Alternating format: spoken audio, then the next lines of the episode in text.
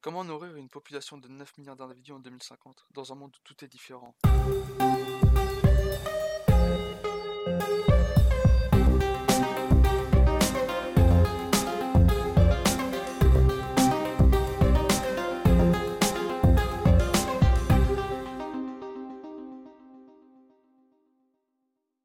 Bonjour, aujourd'hui dans Turfu Radio, nous allons parler de l'impact de l'agriculture sur le monde de demain, des différentes façons de se nourrir, s'il est important de changer notre consommation dans un futur lointain ou proche.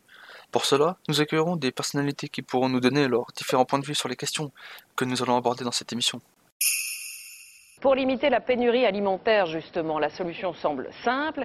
Il suffit de produire plus. Mais est-ce vraiment possible dans un pays comme la France, par exemple? Et cela tout en respectant l'environnement. On sait que jusqu'alors, l'agriculture intensive a rarement fait bon ménage avec l'écologie.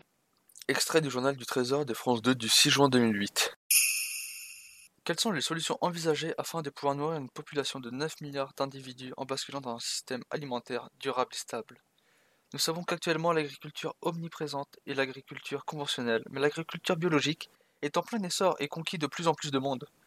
Quelles en sont les causes et surtout quelle agriculture sera la plus importante en 2050 Et pour en parler, nous recevons Madame Dirou, sociologue qui va nous parler de l'agriculture biologique, et Monsieur Humeau, diététicien qui va nous parler de l'agriculture conventionnelle pour un débat. Et c'est Monsieur Humeau qui va commencer par nous présenter ce qu'est l'agriculture conventionnelle.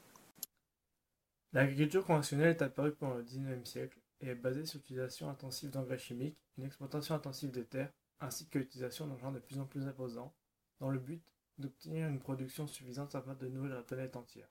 Ce que vous omettez de dire tout de même, c'est que l'agriculture conventionnelle s'éloigne d'une agriculture durable.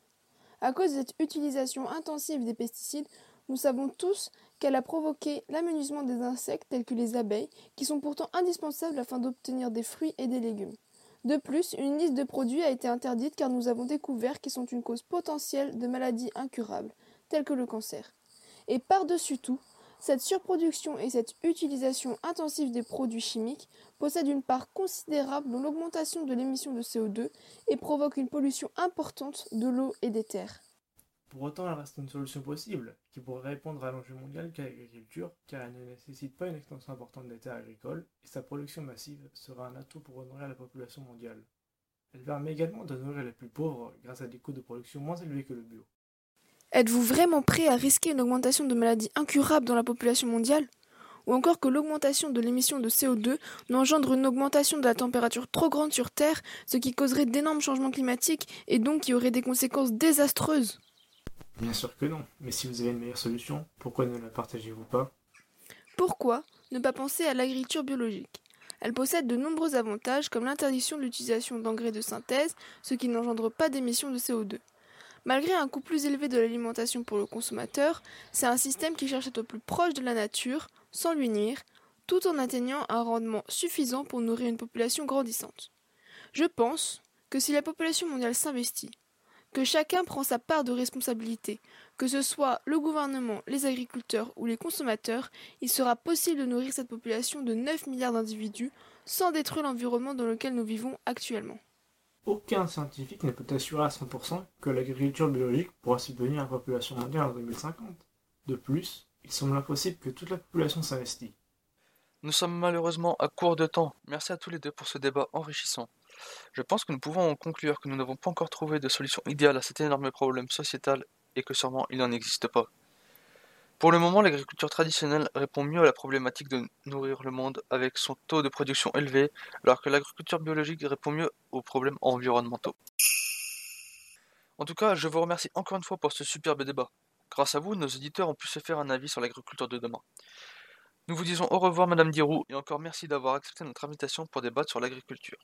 Nous avons vu l'importance des agriculteurs, mais qu'en est-il des consommateurs? Monsieur Humeau va à nouveau prendre la parole pour nous parler du rôle de consommateur. En 1998, les Français mangeaient en moyenne 94 kilos de viande par an et par personne. C'est un record. Entre les années 70 et 2000, la consommation de viande des Français explose. Extrait de l'émission Retour vers l'info diffusée le 14 janvier 2019.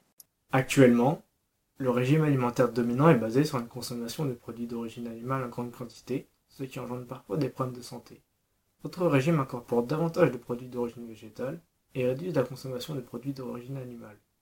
voire jusqu'à une consommation exclusive de produits d'origine végétale, bien que ce dernier peut aussi entraîner des problèmes de santé. Nous tournons donc vers 2050 avec 9 milliards d'habitants, et avec le régime alimentaire dominant actuel, basé principalement sur une consommation de viande, cela engendrera de graves problèmes de santé publique mondiale, ainsi que des problèmes environnementaux, et au contraire pour nourrir cette population. Quelles sont donc les solutions envisagées et envisageables pour éviter ce genre de scénario? Pour éviter ou du moins minimiser ces problèmes, il faudrait réduire notre consommation de viande qui est trop élevée et qui selon le WRI n'est pas nécessaire pour l'existence. Il faut donc, d'ici 2050, que 20% de la population mondiale qui est grande consommatrice de viande de ruminants réduise sa consommation moyenne de 40% par rapport à celle de 2010, ce qui engendrerait, entre autres, une baisse des émissions de gaz à effet de serre et une augmentation des terres cultivables, afin de s'approcher d'une augmentation de 590 millions d'hectares nécessaires pour nourrir la population. Réduire notre consommation de viande, c'est déjà le cas pour certaines personnes comme dit plus tôt, avec pour certains une consommation exclusive à base de produits d'origine végétale. Cela se passe en majorité dans les pays occidentaux, car cela semble être plus difficile à mettre en place dans les pays en développement, en raison de carences alimentaires déjà présentes. De plus, l'apport alimentaire de la viande manquerait beaucoup.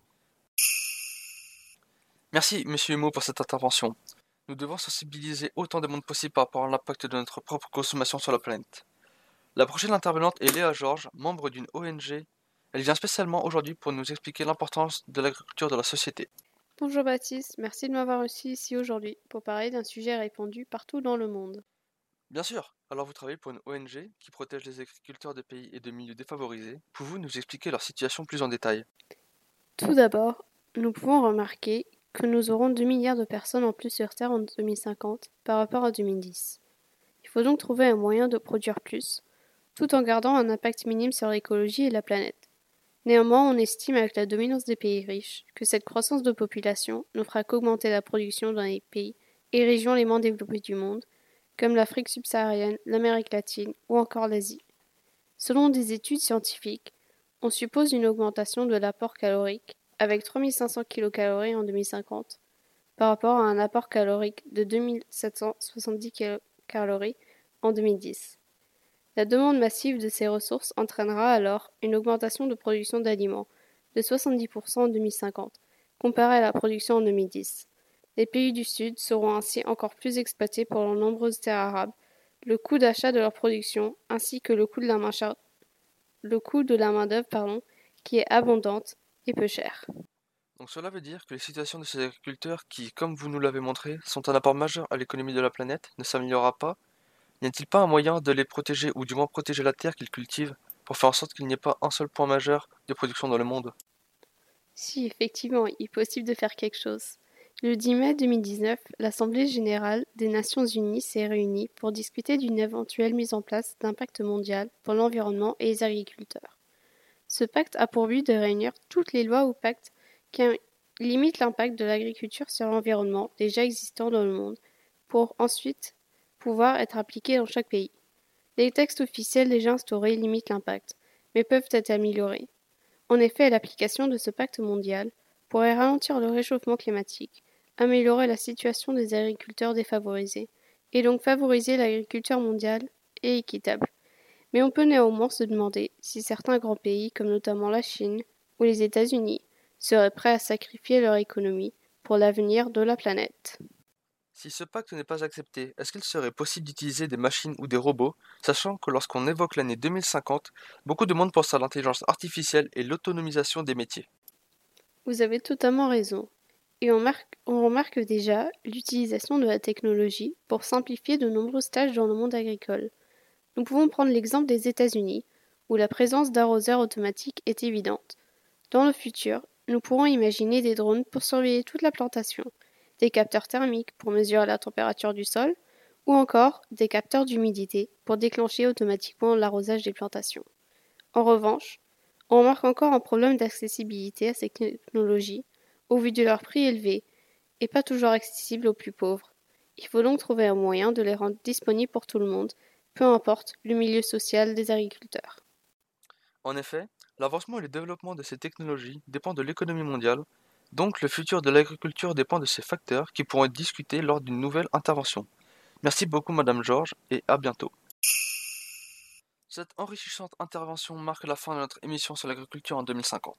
J'espère que nous avons pu vous apporter de nouvelles informations afin que vous puissiez considérer vos habitudes de vie et pourquoi pas les changer pour que l'agriculture soit équitable et respectueuse pour le reste du siècle. Malgré tout, il ne faut pas oublier que certaines choses dites restent des théories. Il y a un risque qu'elles soient erronées. On ne peut se demander si nos prédictions sont vraies et pourront changer le monde agricole ou si au contraire les éléments indiqués ne seront pas respectés.